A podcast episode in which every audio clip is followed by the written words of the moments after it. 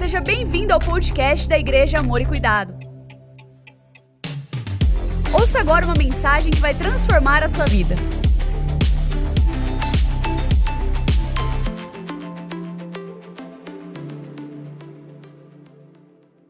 Quero falar sobre reconectar as gerações, reconectando as gerações. Isso é de fundamental importância, entender tudo isso e trabalhar por essa unidade, por esta reconexão. Reconexão é algo que vai, de fato, abençoar o mundo, não apenas a sua vida ou a sua casa, tem a ver com projeto, o projeto de Deus para a humanidade. Eu quero convidar você, por favor, a ler comigo o texto de Malaquias 4:6. Vamos ler duas vezes e depois vamos orar. Juntos, vamos lá? Ele converterá o coração dos pais aos filhos e o coração dos filhos aos pais, para que eu não venha e fira a terra com maldição. Mais uma vez, por favor. Ele converterá o coração dos pais aos filhos e o coração dos filhos aos pais, para que eu não venha e fira a terra com maldição. Espírito Santo, aquilo que só o Senhor pode fazer, faça, por favor. Esconda-me atrás da cruz de Jesus, importa que ele cresça, que eu diminua e que os propósitos do Senhor para as nossas vidas sejam cumpridos, realizados, manifestados. Declaramos teu agir, declaramos transformação, declaramos o milagre dos corações sendo restaurados, da paternidade sendo restaurada. Faz isso, Senhor, é a oração que eu faço com fé, em nome de Jesus. E a igreja diz: aplauda Jesus nessa manhã, por favor.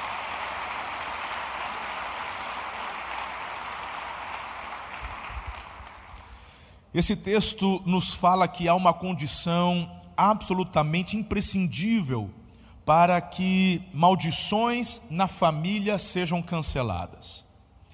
Não é apenas o fato de você orar e repreender, não tem apenas a ver com discernir o passado. A palavra de Deus nos diz que é absolutamente importante para que estas maldições sejam canceladas, de que o coração se converta. Pastor, mas eu já aceitei Jesus. Para lá, não estou falando da conversão a Cristo, eu estou dizendo do coração do pai se voltar ao filho, do filho ao pai, e dentro do lar, estas conexões serem restauradas. Isso é de fundamental importância. O que muitas vezes as pessoas não entendem é que a maldição não vem do diabo. Consequências dos nossos erros são ruins por conta de escolhas erradas, mas a maldição não vem do diabo, como você acabou de ler aqui, a maldição quem opera é Deus. Ele está dizendo: o coração do pai se converta ao filho, do filho ao pai, para que eu, o Senhor, não venha e fira a terra com maldição. Se você for a Gênesis, logo no início, quando da queda do homem, você vai perceber que é o próprio Deus quem amaldiçoa a mulher, o homem, os animais e a terra, por conta de uma consequência do erro. Essa maldição da parte de Deus tem um caráter de amor, não é um caráter de ódio, não é um caráter de revanchismo, não é um caráter de quem quer ver o seu mal, mas que quer vê-lo crescer, melhorar e retomar o caminho da bênção. É o caráter da disciplina. Então muitas vezes as pessoas estão imersas em seus erros e escolhas erradas e acham que, pelo fato de vir à igreja, pastor, põe a mão na minha cabeça, pastor, ora por mim, querido, a gente pode derramar óleo e mais óleo e litros de óleo, e se não houver no coração a disposição da mudança, permanecerá a maldição. Muitos ensinam que só o fato de discernir o passado, ah, está tudo resolvido. Não é assim, irmão. Muitos entendem bem, e até com a ajuda de profissionais, seja do psicólogo, de quem for, você consegue analisar o passado, reconhecer, mas se não houver no presente a disposição da mudança, tão pouco vale permanecer ciente do que aconteceu lá atrás.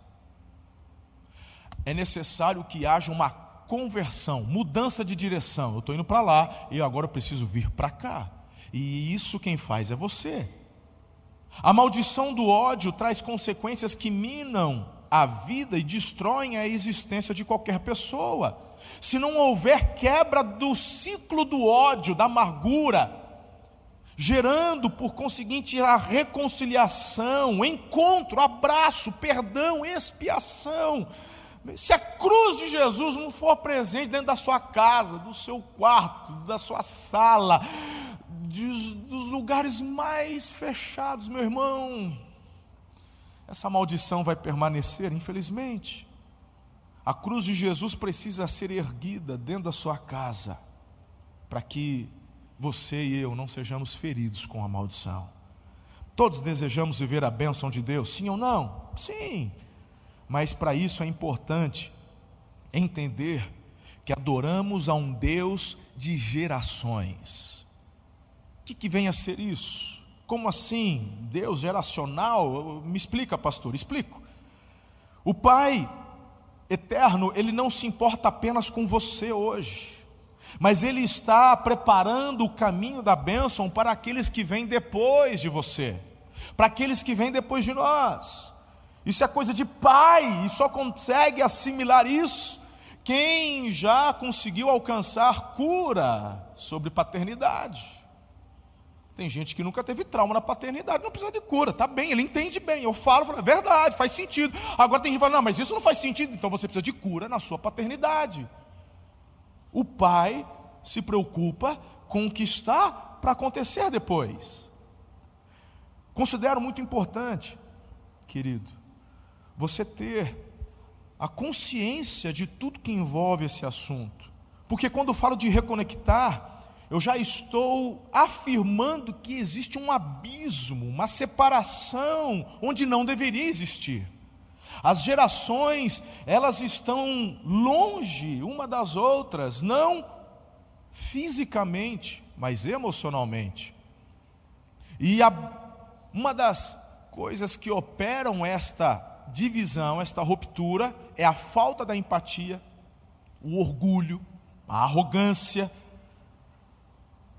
Por isso que eu quero, de uma forma rápida, objetiva, traçar com vocês aqui algumas características de algumas gerações com as quais convivemos. Eu vou me ater apenas às gerações pós Segunda Guerra Mundial.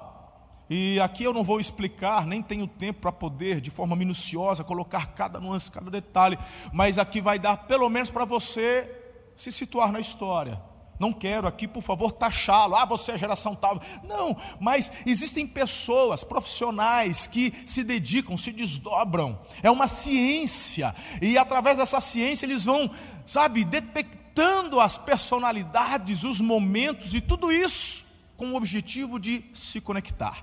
E aqui está o grande problema. Existem pessoas que estão totalmente comprometidas em conhecer o outro para conectar-se com o outro, seja por motivos obscuros, por interesses de poder, porque querem tomar o poder e para isso eu não consigo fazer sozinho, eu preciso me conectar para poder depois te governar, ou por motivos, seja lá quais forem. O problema é que enquanto estas pessoas estão indo atrás para essas conexões, quem deveria de fato estar conectado não faz, é o pai com o filho, o filho com o pai. Então, a primeira geração que eu quero abordar com vocês são os baby boomers, nascidos entre 1946 até o ano de 1960. Ah, pastor, já faz tempo, mas você convive com essa geração. É disso que eu estou falando, até gerações anteriores. Mas vamos nos ater apenas a partir daqueles que nasceram a partir de 1946. Eles são semi-formais, são otimistas com relação à mudança do mundo político, Viveram uma fase de engajamento contra ditaduras e poderes tiranos. Formam alianças, eles são, perdão, workaholics, viciados em trabalho, valorizam o status, o crescimento profissional. Eles são políticos, formam alianças para atingirem seus objetivos, responsáveis pelo estilo de vida de hoje. Tem gente que fala, ah, esse povo velho. Peraí, deixa eu te perguntar, oh, você mais jovem, você gosta da internet? É, lógico que eu gosto. Então, você só tem internet, porque essa geração baby boomers trabalharam para que você tivesse a internet de hoje. Então, perceba que eles na verdade, trabalharam pelas conquistas de hoje. Casa, carro, entretenimento, são funcionários fiéis às organizações em que trabalham, fazem vínculo com a empresa e necessitam de justificativas profundas e estruturadas para tomarem uma decisão. Agora eu quero falar da geração X, aqueles que nasceram entre 1965 até 1977. São irreverentes e não tão sérios, céticos e politicamente apáticos, refletem as frustrações da geração anterior e assumem a posição de espectadores na cena política gostam de informalidade no trabalho e buscam o equilíbrio entre a vida profissional e pessoal. Sentem-se à vontade com a tecnologia e já têm gosto pelo consumo de equipamentos eletrônicos. Pouca fidelidade às empresas, priorizam os interesses pessoais e não toleram a ideia de 20 anos numa mesma empresa. Trabalham com entusiasmo quando possuem foco definido e têm necessidade de receber feedbacks. Bem, já entramos agora na geração Y. Talvez você nunca tenha ouvido falar destas siglas, mas isso é muito comum. Todos lá fora estão bem antenados. Todos os que estão prosperando, crescendo, impactando, estão em altas posições de poder, governo e influência, todos eles sabem muito bem do que eu estou ensinando para vocês aqui. A geração Y já é a geração que nasce entre 1977 até o ano 2000, e aqui talvez a maioria dos que estão presentes.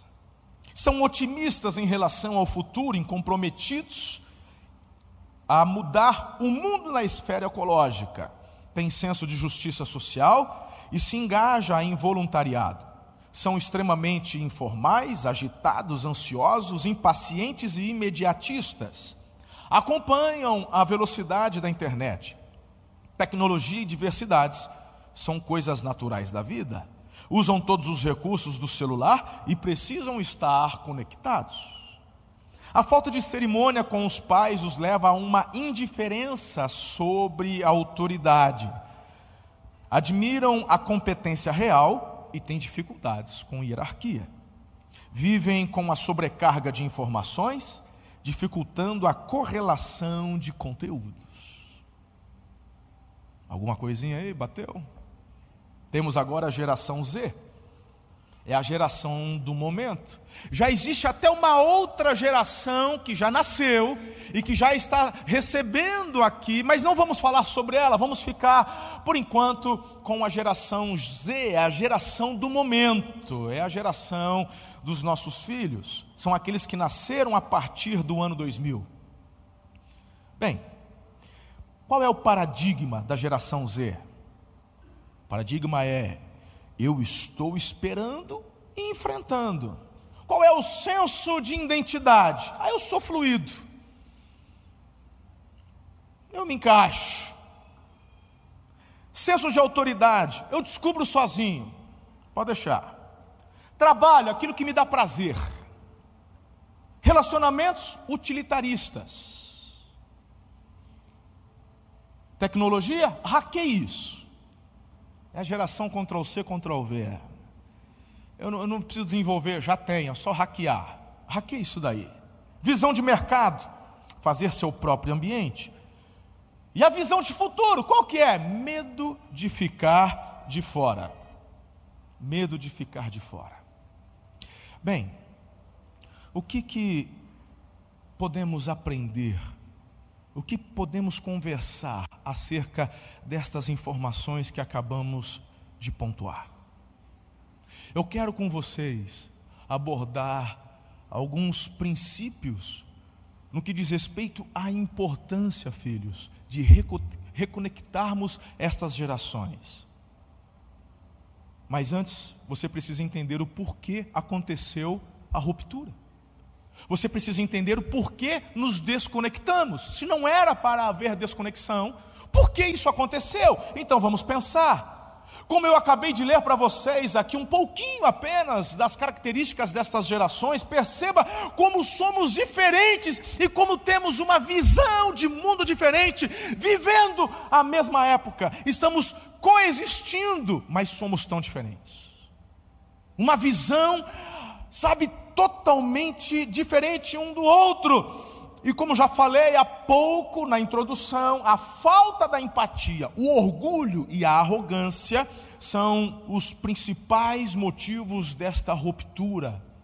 Então, para entendermos um pouco cada uma delas, quando falo da empatia, e empatia é colocar-se no lugar do outro, a falta dessa empatia faz com que você, irmão, se desconecte.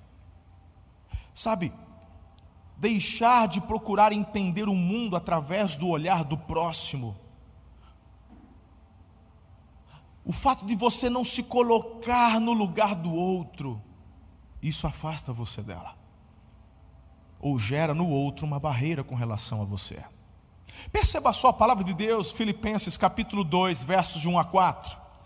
Se por estarmos em Cristo nós temos alguma motivação, alguma exortação de amor, alguma comunhão no Espírito, alguma profunda afeição e compaixão, completem a minha alegria, tendo o mesmo modo de pensar, o mesmo amor, um só Espírito e uma só atitude. Nada façam por ambição egoísta ou por vaidade, mas humildemente considerem os outros superiores a vocês mesmos. Cada um cuide não somente dos seus interesses, mas também dos interesses dos outros. Chama a sua atenção para alguns destaques do texto. Primeiro, por estarmos em Cristo, pelo fato de sermos cristãos, de um dia recebermos a Jesus como Senhor e Salvador, então aqui diz: o que, tem que fluir da tua vida? Profunda afeição. Segundo, mesmo modo de pensar, não está falando de gostar das mesmas coisas, não está falando de simplesmente concordar em tudo sem que você expor suas. Está falando de procurarmos uma, uma unidade, a poder na unidade. Para isso, você precisa se colocar no lugar do próximo. E o versículo ainda diz: Ninguém busque apenas seus interesses, mas concentrem-se também nos interesses do outro. Então perceba, queridos, que a falta da empatia está gerando essa ruptura, promovendo o abismo entre as gerações. Agora não se engane, olha aqui para mim, não se engane. Eu quero hoje dar uma ênfase, como eu disse, eu não consigo falar sobre tudo que o assunto envolve, mas eu quero focar hoje na família. Eu quero focar você com a tua esposa, você com seus filhos, até mesmo porque o texto que lemos aqui em Malaquias está falando do coração do filho se converter ao pai, do pai ao filho. Eu quero focar aqui. Certo? É claro que uma vez que você aprende o conceito, isso te abençoará em todas as esferas da vida. Mas Talvez eu esteja conversando com alguns pais que estejam dizendo a si mesmos: eu não consigo entender meu filho, eu não consigo dialogar com meu filho, eu não tão pouco meu filho me entende. Não se engane, teu filho não é um coitadinho que está sozinho no mundo, porque os outros lá fora estão conectados. Seu filho se abre com os colegas da escola, seu filho se abre com professores, seu filho se abre com todo mundo, ele só não está se abrindo com você, e não adianta colocar a culpa na geração dele. Eu estou afirmando afirmando, porque se o Senhor te colocou como líder da tua casa, como pai dos seus filhos, é porque você é capaz de fazer um trabalho excelente. Se você não está fazendo, não culpe Deus. Reconheça seu erro. Quem sabe o primeiro passo que você precisa dar é clamar ao Espírito Santo: me dê empatia, me ajude, me ajude a, a me colocar no lugar do meu filho, a entender meu filho, a entender as necessidades do meu filho, da minha esposa temos visto, temos visto tantos casamentos terminarem. Estamos vendo, queridos, para cada dez casamentos, muito mais da metade terminam em nada. Por quê? Um dos motivos, falta da empatia.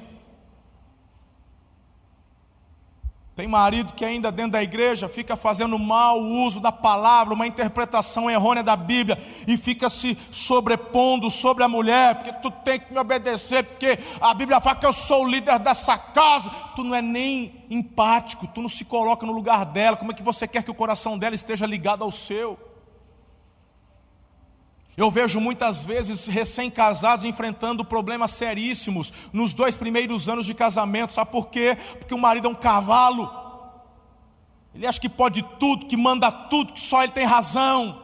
Às vezes a, a esposa está ali ainda com o coração, sabe, ligando para a mãe, e, e, às vezes, aí ele fala assim, para que ligar para tua mãe todo dia? Ele é, agora é casado comigo, não é, não é casado com a sua mãe. Acontece que o camarada nem consegue se colocar no lugar dela para entender uma necessidade dela. Ela passou a vida inteira, 20 anos, 21, 25 anos, ali, dependendo dos pais, obedecendo aos pais, sabe? E aí agora, sim, você é o marido, mas é um processo onde ela está agora transferindo toda aquela confiança que tinha nos pais para você, mas você, ao invés de fazer a conexão, você se levanta como uma barreira. Como é que ela transfere essa conexão se você não é empático, não chora com os que choram, não se alegra com os que se alegram?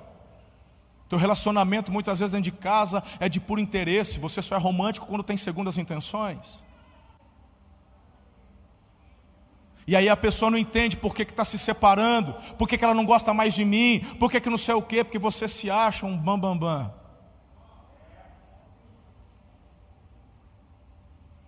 Eu vejo casais, 20, 30, 40, 50 anos de casamento, nunca foram felizes porque nunca houve conexão dos corações, união de propósitos.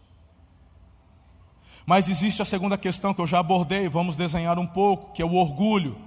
O orgulho faz você se achar melhor que os outros. A sua experiência de vida é melhor que a dos outros. A sua geração é melhor, porque no meu tempo. Já viu isso? Quando você chama um filho para dar uma lição de moral nele, você já começa com esse discurso, porque no meu tempo, acabou, irmão, você já fechou, você já quebrou a internet, você já arrancou o fio da conexão, tudo que você falar depois já não vai valer de nada. Que teu filho não vive a sua geração, ele vive a geração dele. E se você quer falar com o seu filho, você tem que vir até o nível da geração dele, entendê-lo pela empatia e depois baixar sua bola, porque a realidade da geração dele, para ele é melhor do que a sua foi para você. Porque a experiência é individual. Vivemos no coletivo, mas a experiência de vida é individual e Deus nos trata de forma individual. Deus não, Deus não olha para você como gado, ele usa o, o, o, a figura do rebanho. Ao mesmo tempo que ele usa a figura do rebanho, ele fala: o pastor vai atrás daquela uma, da centésima. Que você não é um número, você é alguém amado por Deus. E quando você olha para o seu filho e quer tratá-lo, sabe, como mais um, tipo, faz porque eu estou mandando. Acabou, irmão. O problema disso tudo é o orgulho, você se acha melhor que o seu filho e você não está parando para tentar entender qual é a realidade da geração dele, o que para ele é importante, qual é a visão de mundo dele, você tem a sua, e ninguém precisa convencer o outro do que é melhor, basta você procurar entender e saber que aquilo que ele está vivendo também é bacana. Aquilo que estiver fora de um projeto de Deus, de um princípio de Deus, aqui nos convergimos. Mas naquilo que não está fora de princípios da palavra, cada um tem liberdade de viver aquilo que considera ser mais interessante, sim ou não? Poxa, mas o teu orgulho te impede de fazer isso. Veja só o versículo 3 que eu li, vamos reafirmar: Nada façam por ambição egoísta ou por vaidade, mas humildemente considerem os outros superiores a si mesmos. Como conseguimos ficar conectados com os orgulhosos, irmãos? Não existe troca de ideias, não existe troca de experiência, não existe possibilidade de construir algo juntos. Por isso que todos os extremos são perigosos. Extrema direita é perigosa, extrema esquerda é perigosa. Ah, vou ficar no centrão? Não, você não está entendendo nada, não estou falando de política. Eu estou falando de pessoas que correm para um extremo para de alguma forma tirarem interesse pessoal destas questões?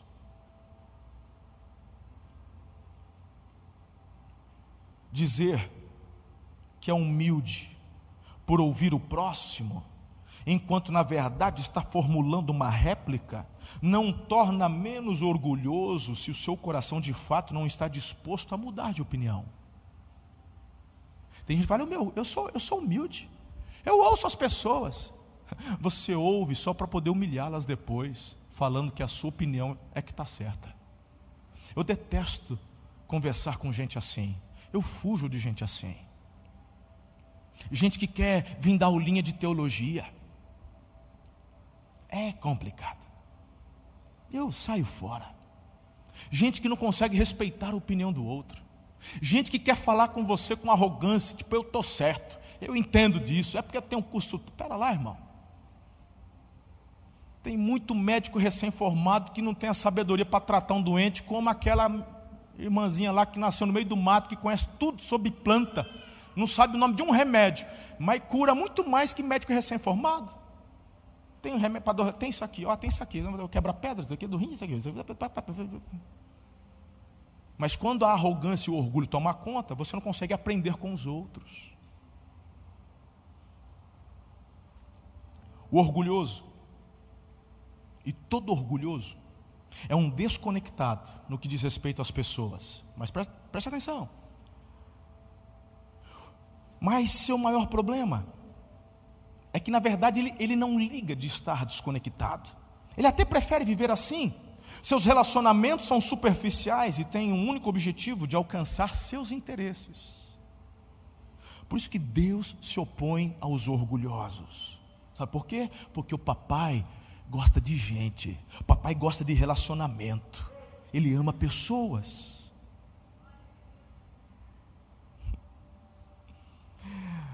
Terceiro motivo que causa as desconexões geracionais é a arrogância. Porque essa atitude de se sentir superior aos demais o leva, na maioria das vezes, a diminuir o outro ao assumir um comportamento prepotente, despreza qualquer um que se coloque à sua frente. Veja só o que diz a palavra de Deus em Lucas capítulo 22, verso 24 até o 27. Os discípulos de Jesus, aqueles que estavam com ele ali, os apóstolos, olha lá, surgiu também uma discussão entre eles acerca de qual deles era considerado maior. Vê se essa conversa, velho. E aí, quem que é o maior daqui da gente? Poxa vida. Quando você está discutindo para ver quem é o maior, na verdade a arrogância já tomou conta do coração. Você, na verdade, quer determinar quem é o menor. Hã? Ninguém que considera o outro menor entra numa parada, numa discussão tola dessa, irmão. Por isso que eu nunca gostei muito de, de competição. Todo mundo é um tanto competitivo, sim ou não? Mas eu de fato não gosto. Na prática ali, meu irmão, sabe? Eu como eu já falei, eu participo de competição desde que era criança, esportiva, artes marciais e tal. Não, não sou muito chegado, não gosto. Se entrar numa parada dessa, você já no coração tá, eu sou melhor que o outro, senão nem entrava. Quem que entra numa briga para perder? Só se for burro. Não é verdade? Não, é? Eu vou entrar numa parada se eu já sei que eu vou perder, por que, que eu vou entrar? E quando eu entro numa parada, na verdade, eu quero mostrar que eu sou melhor que o outro é menor. E é difícil controlar isso daí. Certa vez, eu, conversando com o pastor Haldeman, a gente estava lá conversando, e eu falei, cara, eu não gosto muito de competição, nunca gostei, desde quando era criança. Isso mexe com um lado meu meio sombrio, que eu gosto de deixar lá no pântano. Não gosto de alimentar essa parte, não. Um negócio, eu prefiro deixar quieto esse lance aí. Mas o texto continua dizendo, aí, aí meu irmão, aí, verso 25: Jesus lhes disse: Os reis das nações dominam sobre elas, os que exercem autoridade sobre elas são chamados benfeitores, mas vocês não serão assim. Ao contrário, o maior entre vocês deverá ser como o mais jovem, e aquele que governa como o que serve. Pois quem é maior, o que está à mesa ou o que serve? Não é o que está à mesa? É uma pergunta retórica, todo mundo sabe. O maior é quem está na mesa sendo servido. Mas aí vem a paulada na muleira. Mas eu estou entre vocês como quem serve.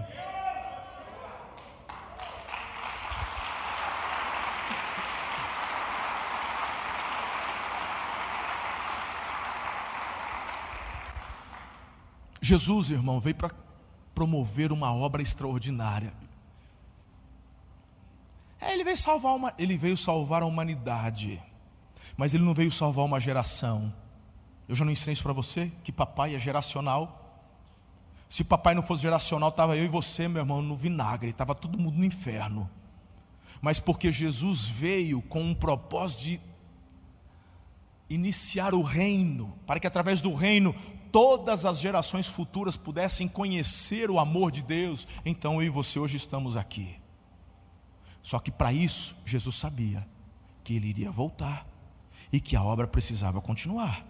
E que para isso ele precisava se conectar. E se ele se colocasse como ditador, se ele se colocasse apenas como aquele que manda, meu irmão, ia morrer, ia acabar. Olha, irmão, onde estão os ditadores da história? Onde estão os ditadores da história? De Alexandre o Grande a Hitler, Stalin, onde estão, irmão? Mas o reino avança, porque Jesus se conectou por um propósito que tem a ver com empatia, tem a ver com o próximo e não com poder, porque ele já tem todo o poder.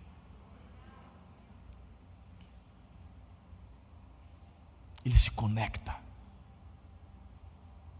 Sei que talvez esteja pensando em muitas pessoas com as quais já tentou se conectar, mas não conseguiu. Talvez você esteja falando, é, pastor, é isso aí, minha fulano é arrogante. É, eu já tentei não consegui. Não, não, não, não. Mas eu queria que você pensasse de verdade quantas pessoas querem se conectar com você e não conseguem. Precisamos urgentemente adotar uma postura de facilitadores para que as conexões geracionais voltem a acontecer no âmbito da família, em primeiro lugar. Abandone o orgulho, a arrogância. Seja envolvido por uma empatia do céu que o levará a se alegrar com os que se alegram e a chorar com os que choram. Segundo lugar, a desconexão geracional gera uma omissão que é responsável pelas maiores desgraças na família. Vou repetir para você. A desconexão geracional gera uma omissão que é responsável pelas maiores desgraças na família. Quero convidar você a, a entender um pouco uma experiência do querido e amado rei Davi. Eu vou parafrasear o que você pode depois ler em casa, em 2 Samuel, capítulos 13 até o capítulo 18. São vários capítulos, eu vou só parafrasear a história para você. Mas, inicialmente, ao falar da experiência de Davi com seus filhos, eu quero mostrar e provar apenas com a história de Davi, mas eu poderia passear por vários personagens da palavra de Deus que sofreram pela desconexão geracional. Poderia falar, por exemplo, do Eliseu, que era conectado com Elias, mandou bem demais. Mas o próprio Eliseu não conseguiu se conectar com Geazi, que era um jovem. Talvez o Eliseu era da mesma geração do Elias, bacana, mas o Geazi era um jovem. Ele não se conecta com o jovem, e ele termina amaldiçoando o jovem, e aquele jovem se perde. Eu pergunto: será que a culpa foi só do Geazi? Será que não faltou da parte de Eliseu? Eu não estou falando mal do Eliseu, não, irmão, porque ninguém, na Bíblia ninguém é perfeito. Para, o único perfeito nessa terra aqui que pisou foi Jesus. Os personagens que estão na palavra, todos eles erraram. E não vem me dizer que tudo que o Eliseu fez, só porque ele tinha porção dobrada de Elias, que ele foi o cara. Foi o cara que mais precisava de Deus na vida dele. Em alguns momentos ele falhou, poxa. Se o Geazi agiu como agiu, será que não faltou uma conexão? Mas vamos deixar isso para um outro dia. Só quero te dizer que existem inúmeros exemplos na palavra de Deus que podem nos apontar o que vem causar a desconexão geracional, ou seja, um problema de omissão, que é a porta da entrada da desgraça na família. Então, inicialmente, ao considerar que Davi era um homem de ação, como muitos de nós aqui, homens e mulheres do século 21, gente que decide, que negocia, que toma decisões com praticidade, gente que não tem tempo a perder. Oh, Davi era assim também, poxa, era rei, ele estava em franca expansão no seu reinado, tinha acabado de mudar de capital, saiu de Hebron e já instituído agora em Jerusalém. Meu Deus, é muito serviço, é muita coisa para fazer, irmão. Davi era como você e eu, cheio de atividade. Então ele poderia dar as mesmas desculpas que muitas vezes damos também. A omissão, preste atenção, ela não se caracteriza pela falta de tempo, mas sim pela falta de disposição de tratar assuntos que são importantes e relevantes. Acho que é bacana a gente repetir isso aqui, não é não? Hã? Leia comigo, está aí. A omissão não se caracteriza pela falta de tempo, mas sim pela falta de disposição de se tratar assuntos importantes e relevantes. Eu quero falar sobre uma das experiências mais difíceis na vida de Davi, que foi com relação ao seu filho Absalão. Ei, pastor, esse era o demônio, hein? Pera lá, mas vamos entender a história. O Absalão, todo mundo sabe, se rebelou, tomou o trono do pai, mas a história começa com Aminon, na verdade, bem antes, mas vamos pegar só aqui, capítulo 13 em diante. O Aminon era filho de Davi, está lá todo desacorçoado, não sei o quê, fingiu que estava doente para poder fazer coisa errada com a irmã Tamar. Era meia irmã, só por parte de pai. O Davi vai até visitá-la, porque falaram que ele estava doente. Ele mente para o pai. É que eu estou doente, manda Tamar vir cuidar de mim. Fala, claro, vou mandar. A Tamar chega lá, na verdade, ele estupra a irmã.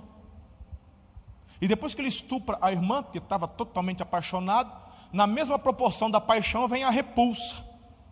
Logo após o ato, ele, ele simplesmente expulsa a Tamar do quarto dele. A menina fica desesperada.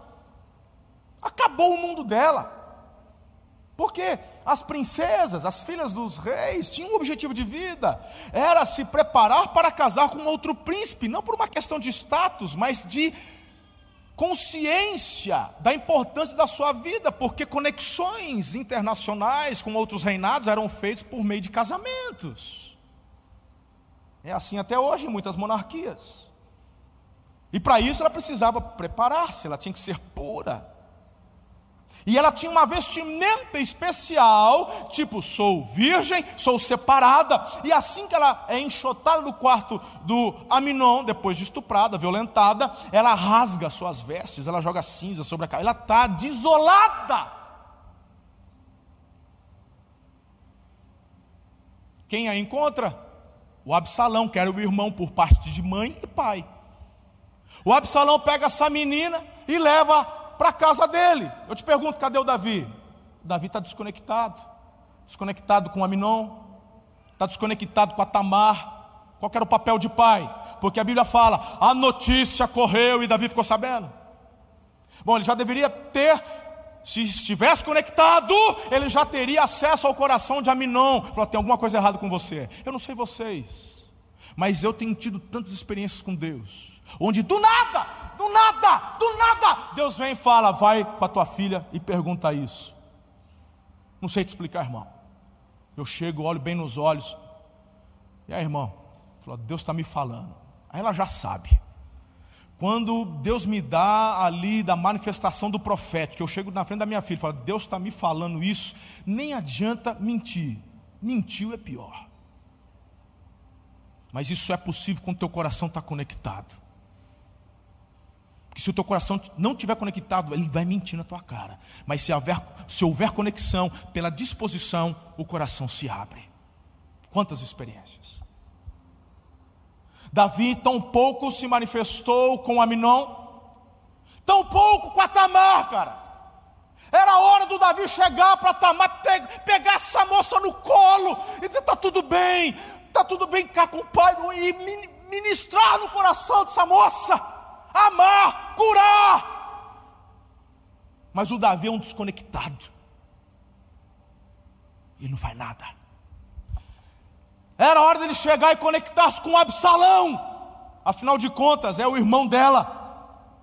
Um problema, um vulcão está em erupção. Filho, vem conversar com o pai. Eu sei que foi você o primeiro. Como é que está teu coração, filho? Vamos conversar. Nada! Está desconectado. Dois anos se passam. Dois. O Absalão, meu irmão, inventa, falou: não vai ficar barato. Vou matar aquele desgraçado. E ele promove. Promove uma estratégia para matar o Aminon. Inventou a festa da tosquia lá. O pai, bora. Não, o pai não pode. Você sabe que o pai não vai nesses lugares e tal. Fala, então deixa o Aminon ir comigo. Aí o meu irmão, está na Bíblia, é só você ler. Davi fala assim: mas por que só o Aminon? Pô, Davi não é bobo, cara. Davi é homem de Deus, Davi é um cara de discernimento, Davi sabe das coisas. Por que só homem não? Leva todos os seus irmãos. Não, claro, leva todo mundo. Aí o Davi deixou quieto. Por que, que Davi desconfiou, mas não tratou? Porque ele está desconectado. Estava tudo combinado. Quando chegaram lá, tomaram o que tinha que tomar de vinho. Quando ele deu o sinal, os caras mataram o irmão dele. O Absalão foge, vai para a casa do avô, um outro rei, chamado Talmai fica lá por três anos, três anos, e fala: o que, que Davi fez? Davi é desconectado. Será que Davi não tem força bélica para mandar buscar o filho? Será que o Davi não tinha autoridade para ir lá e tratar na vida do Absalão? Mas Davi é um desconectado. O coração está distante. Davi até sente saudade depois do Absalão, depois que a Bíblia fala, depois que a, que a, que a ira, a raiva passou, ele começou a ficar com saudade. Aí o menino queria voltar, mas o Davi permitiu que ele voltasse, mas que eu não quero vê-lo, não quero vê-lo. Ele voltou para Jerusalém depois de três anos, já está somando aí, desde o estupro, quanto já foi? Dois com três, já são cinco. Está lá, mas não pode chegar, não quero te ver. Nesse tempo passam dois anos, já são sete. O Absalão está rasgado, o Absalão está que não se aguenta, ele está em erupção. Ele chama o Joab, que era o general do Davi. Eu quero ver meu pai. Falou: oh, teu pai não quer te ver, não, cara. Ele, manda, ele põe fogo no campo de cevada do Joab só para chamar a atenção dele. Falou: ou você promove o encontro meu com meu pai, ou manda ele vir me matar. Porque eu preciso falar, eu quero ver, eu tenho que conversar. São sete anos de raiva. Conversa chega até Davi, o Davi chama o rapaz. Quando o Absalão entra, o Davi vai lá, dá um beijo nele e sai fora. É igual você, pai, que não senta para conversar com teu filho. Sabe que teu filho está saindo com uma bizarra errada, ele está fazendo coisa errada, teu filho não está nem aí com a escola. Chega no final do ano, você vai lá, dá um celular que ele quer e está tudo bem. Um beijinho, está tudo certo, filho. Vai lá, vai ser feliz. Papai te ama. Ama nada, cara. Tu não ama, tu ama você mesmo. Quando Absalão sai da presença do pai depois do beijinho, ele dá então início àquilo que estava planejando há muito tempo. E começa uma revolução, ele vai para a porta da cidade, começa a inflamar o coração do povo, até quando ele percebeu que a cama estava armada, ele vai até Hebron e lá ele se autoproclama rei. E quando se autoproclama rei, o povo o acolhe como rei em Hebron, que era a antiga capital de Israel. Aí eles marcam a data para tomar Jerusalém. Quando Davi fica sabendo, ele sai para que não houvesse derramamento de sangue do mesmo povo. Irmão matando irmão, Davi sai mas os aliados de Davi não deixam barato. Depois de um tempo, o trono é retomado. E nessa retomada, Absalão é assassinado. Quando Absalão é assassinado, Davi começa a gritar: Não, não, meu filho Absalão, não. Fala, ah, Davi, acorda, velho, agora. É igual muita gente aqui, cara, que começa a procurar a ajuda dos pastores, vai lá, marca horário. Ah, meu filho, ah, ele está nas drogas. Ah, meu filho agora é homossexual. Ah, meu filho agora virou prostituta. Ah, meu filho agora não sei o quê. Pois é, cara, mas tu está desconectado dele desde quando ele era criança. Você não parou para ouvir, você não foi no coração dele, você não foi empático, teu orgulho te impediu de procurar entender a necessidade dele. Você se achava melhor que ele. Quando teu filho te dava alguma ideia, na sua arrogância, você o diminuía. Você dá mais valor para os amigos lá, lá do futebol do que para teu filho dentro de casa. Só que ao passo que você ignora o coração do teu filho, o traficante dá atenção porque ele tem segundas intenções. A turma que ideológica, que está correndo atrás do poder, ele dedica tempo e atenção para o teu filho para conectar o coração, porque tem segundas intenções. Agora você que tem intenção verdadeira de amor, que quer vê-lo bem, você mesmo está desconectado. Depois não adianta chegar e falar: Absalão, Absalão, meu filho Absalão. E o coração do pai se converterá ao filho, o coração do filho se converterá ao pai, para que eu não venha e fira a terra com maldição. Analise os tempos em que vivemos. Estou profetizando Apocalipse, não.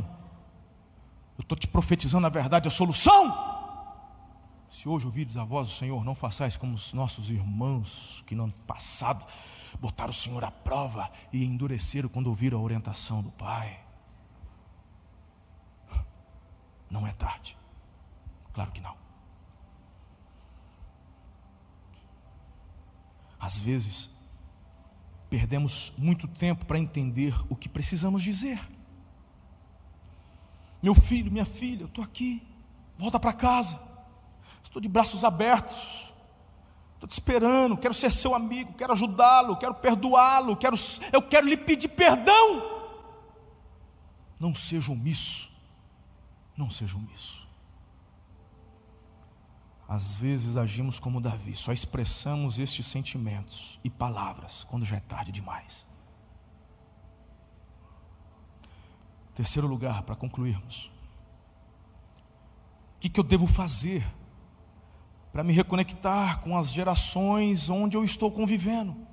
Nós entendemos já o porquê existe a desconexão Acabei de falar das consequências da desconexão, que é a omissão e a porta da entrada da desgraça. E agora, como é que eu promovo esse ligamento novamente? Quem está comigo aqui? Como eu disse no início, filhos, eu não tenho como abordar toda a complexidade que o tema envolve.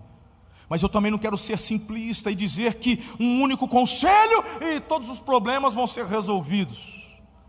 Eu tenho convicção no Espírito que se houver no teu coração uma disposição para começar as mudanças hoje, se você se esforçar para isso, o Senhor vai te surpreender em nome de Jesus. Primeira orientação que eu te dou para promover a reconexão com teu filho, com seu pai. Não transfira responsabilidades intransferíveis. E eu ainda quero continuar pensando na experiência de Davi. Homens e mulheres muito ocupados do lado de fora da casa, de casa, acabam transferindo de forma sutil a transferência para aqueles que estão dentro. É o pai que transfere para o filho mais velho a responsabilidade de educar o irmão. É tua responsabilidade, não é do filho mais velho. E é impressionante que depois, irmão, ele ainda acaba causando um trauma no coração do filho mais velho, porque ele está exercendo uma função que não é função dele. Porque você depois, além de tudo, ainda dá bronca no filho mais velho, porque você não corrigiu, o irmão mais novo fez bagunça, fez arte, e você então vai em cima do mais velho. Você é mais velho, devia ter visto, por que você não fez nada? E aí, meu irmão, você está cometendo dois erros. O primeiro, totalmente desconectado do mais novo, porque está transferindo responsabilidade e causando um trauma no mais velho, que está exercendo uma função para o qual ele ainda não está preparado. É tua responsabilidade. Davi fez isso. Davi fez isso. Ele transfere a responsabilidade dele de cuidar do coração da Tamar para o outro filho, para Absalão. Quando Absalão ele percebe que tinha alguma coisa errada com relação a Absalão na hora da tosquia, ele fala, ele transfere para os outros irmãos. Não, se tiver os outros irmãos juntos, ele não vai fazer nada errado, não. Engano dele. Transfere responsabilidade, colhe as consequências. Ele transfere, transfere para o sogro a responsabilidade de exortar o Absalão. Não, ele está lá, quem sabe o, o avô vai botar o juiz na cabeça dele. Será que tem gente assim hoje? Que deixa o filho com a avó, com o avô, e quando o avô chega, você vai pegar o filho no final do dia, ó, teu filho fez isso, fez malcriação, deu um tapa na minha cara, que não sei o que, não obedeceu. Você ficou bravo com ele, mãe? Não, eu exortei, eu falei que não podia. Ai, obrigado, mãe, isso era demais. Chega em casa, acabou, só. Quem educa é você, está transferindo responsabilidade. Não reclame depois. Você não está conectado. Conexão se dá com o coração. Davi, ele começa, irmão, a transferir estas responsabilidades com todos, até mesmo para o general, até para o Joabe. Pô, exerça a tua função de pai. E a grande pergunta que vale um milhão de dólares hoje aqui é por que, que Davi não conseguia se conectar com os filhos? Por quê? Precisa refletir sobre isso. Minha pergunta para você hoje é para quem que você está transferindo a responsabilidade de ministrar a alma do seu filho? Será que é para o avô, para o tio, para o assessor, para os filhos mais velhos, para a empregada, para a escola, para o WhatsApp, Facebook, Instagram, TikTok? Pesquisa recente aponta que a geração Z, um pouquinho mais, a partir de 2010, os nascidos depois de 2010, graças a Deus, ainda 50% da influência do que escutam para determinar suas atitudes ainda está dentro de casa. Mas 40 e tantos por cento, sabe onde eles estão buscando? TikTok. E quando eu falei há dois anos atrás que a nova mídia do momento era o TikTok, o pessoal ainda deu risada, tirou sarro de mim, é, pastor não sabe nada. Já é real. Talvez não na sua geração, cara pálida. Não para você, tiozão, que ainda está só no Facebook. Lembra que uns anos atrás eu falei isso aqui? Lembra, Diego? Eu cheguei dos Estados Unidos e mandei essa. Ó, já migraram do, do Facebook, já foram para o Instagram, já estão no Twitter, e agora se prepare, é o TikTok. Aí tem gente que ainda comentou, é, sabe de nada, não sei o quê, ainda sou influente no Facebook, é, não sei o quê, negócio é Instagram. Tudo bem, talvez para a tua geração. Z, a tua geração, a geração Z, a última, aqui, 45% de influência para o que eles vão fazer e viver estão buscando no TikTok. Teu filho assiste e você nem sabe o que é isso. Sabe por que, que você não sabe? Sabe por que você não sabe do que eu estou falando, pai? Porque você é um desconectado. Você não está conectado com teu filho. Não é uma questão de você estar antenado com as últimas tendências tecnológicas. Não, não, não. É que você não está conectado com teu filho. Porque se você soubesse de fato que teu filho vê e assiste, você ia estar com o coração ligado a ele, você ia saber o que é TikTok.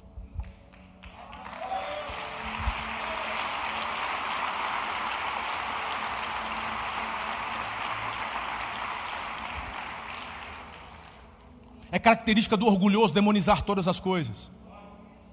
Quando cheguei nos Estados Unidos, a primeira coisa que eu fiz? Abri uma conta no TikTok. E tem um monte de gente que falou, é, TikTok é coisa de ridículo. É, TikTok não sei o quê. Ah, tem vergonha de quem está no TikTok. Parabéns. Hoje eu tenho quase 80 mil seguidores no TikTok. E eu sei como é que funciona lá dentro. E o meu interesse não é ser bacanão no TikTok é saber o que é que está sendo dito lá, para que eu consiga me conectar com a geração que está assistindo. Muita gente me criticou quando deixei o rabinho de cavalo no cabelo, pastor cabeludo, não sei o quê, sair dessa igreja, só que meu interesse é me conectar com todas as gerações. Enquanto você está preso na sua arrogância, no seu orgulho, e não consegue entender o próximo. Se o seu filho está conectado com tantos, por que não com você?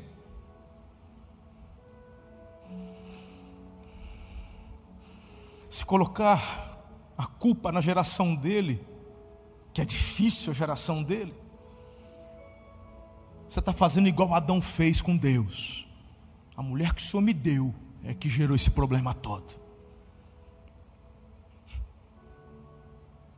Coisa de arrogante, coisa de gente orgulhosa. A culpa nunca é dele, a culpa é dos outros.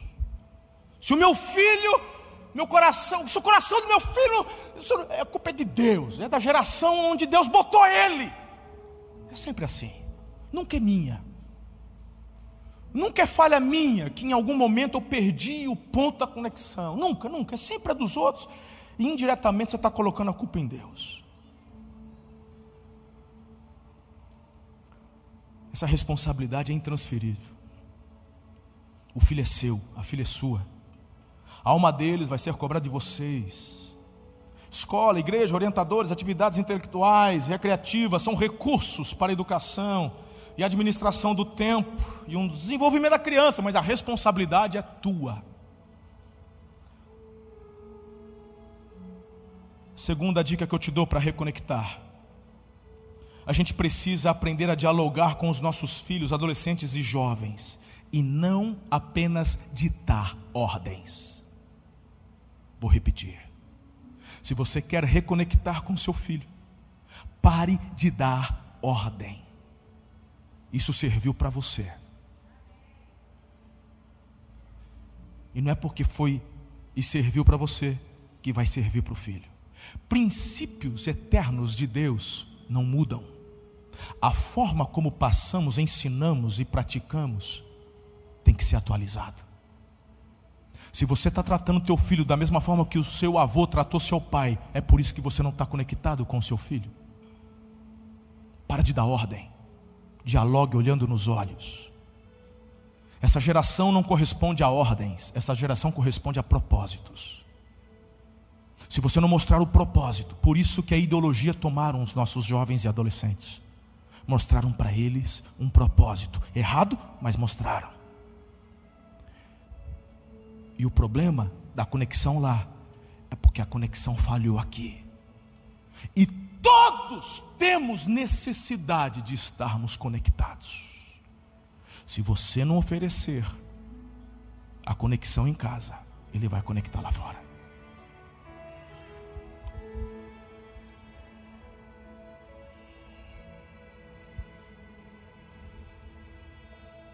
Se quando a primeira vez que Davi entrou no quarto do Aminon,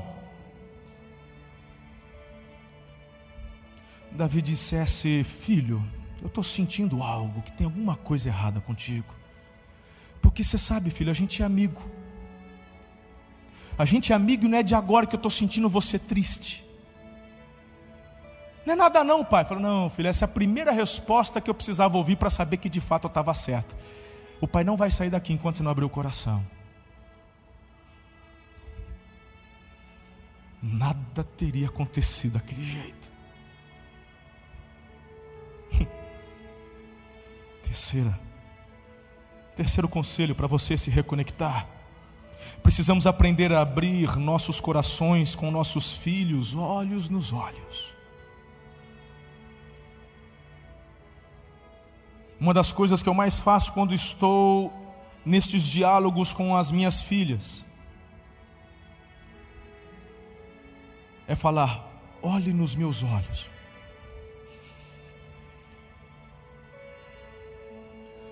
Sabe por que temos dificuldade de olhar nos olhos? Porque muitas vezes a culpa toma conta do coração. Talvez Davi, que moral eu tenho para falar sobre pureza se eu adulterei? Que autoridade eu tenho para falar sobre um namoro santo se eu casei grávida? Autoridade eu tenho para falar sobre más amizades se eu fui preso? Se eu roubei? Se eu cometi tanta torpeza? E aí o diabo fica na sua cabeça e é melhor deixar para os outros exortarem, falarem, ensinarem e você perde a conexão.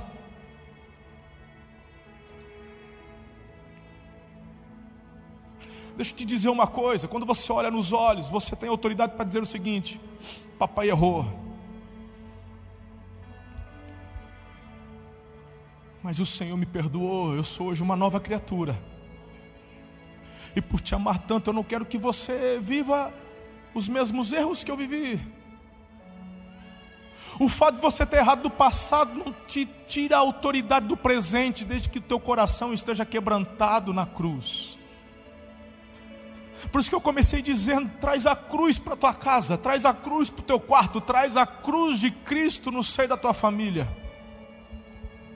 Eu nunca aqui banquei de arrogante com vocês, como um ungidão, pastorzão, sempre abordei aqui minhas dificuldades, sempre abordei com vocês questões, às vezes particulares de casa.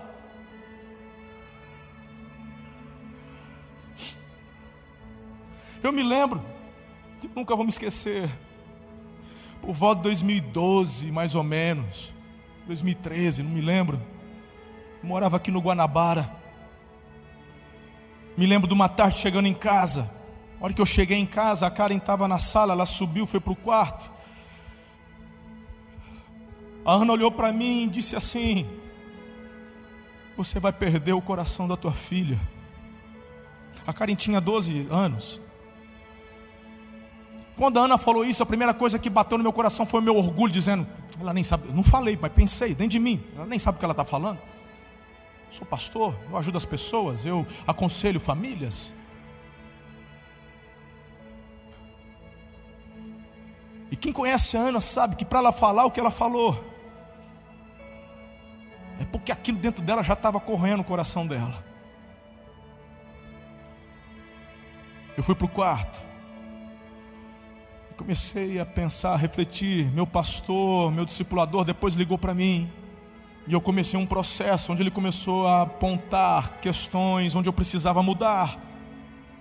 E eu entendi que o meu coração não estava conectado ao coração da minha filha, mas as minhas intenções eram as melhores, e eu duvido que as intenções de Davi também não eram.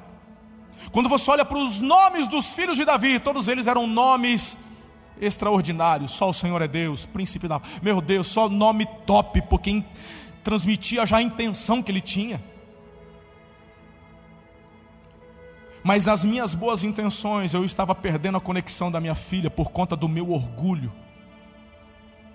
de não conseguir entender e discernir os momentos, a geração.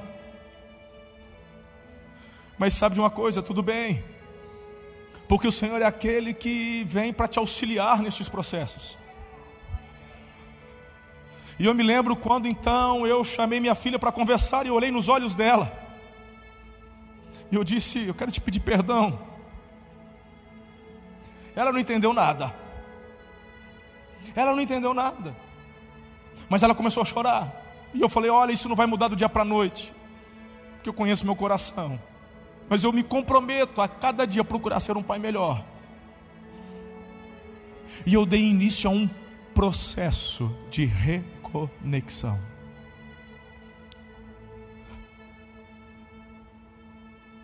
Hoje ela está com 21 para 22, eu já fez 22, eu acho.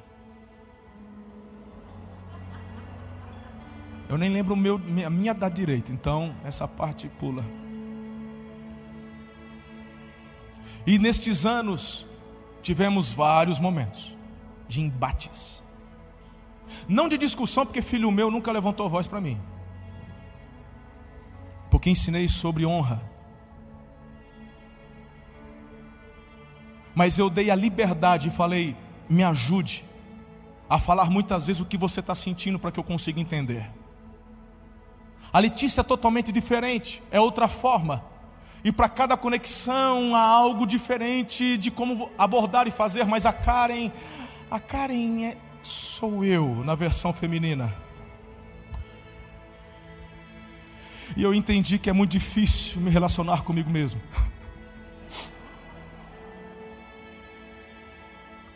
E nestas experiências eu me lembro de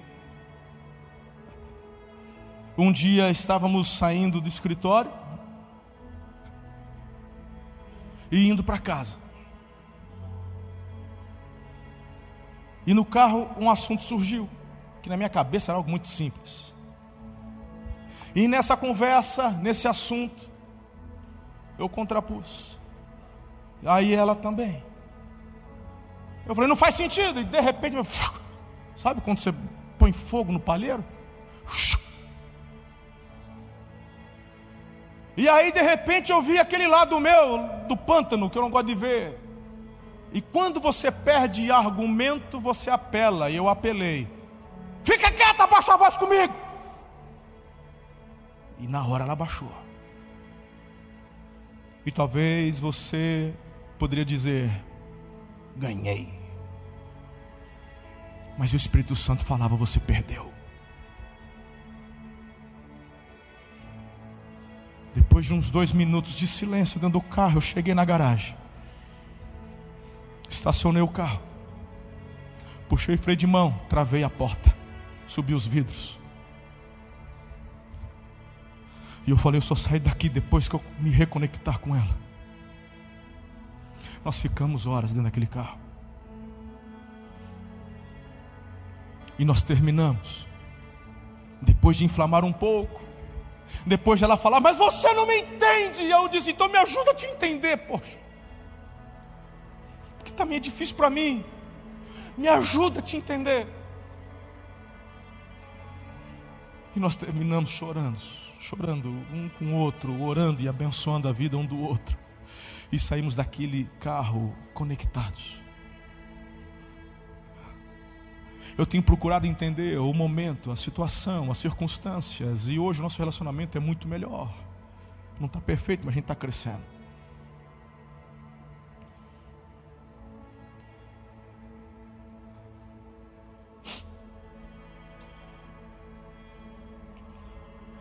Ele converterá o coração dos pais aos filhos, o coração dos filhos aos pais, para que eu não venha e fira a terra com maldição. Você e eu temos uma chave. É só você girar a chave. Coloque-se em pé.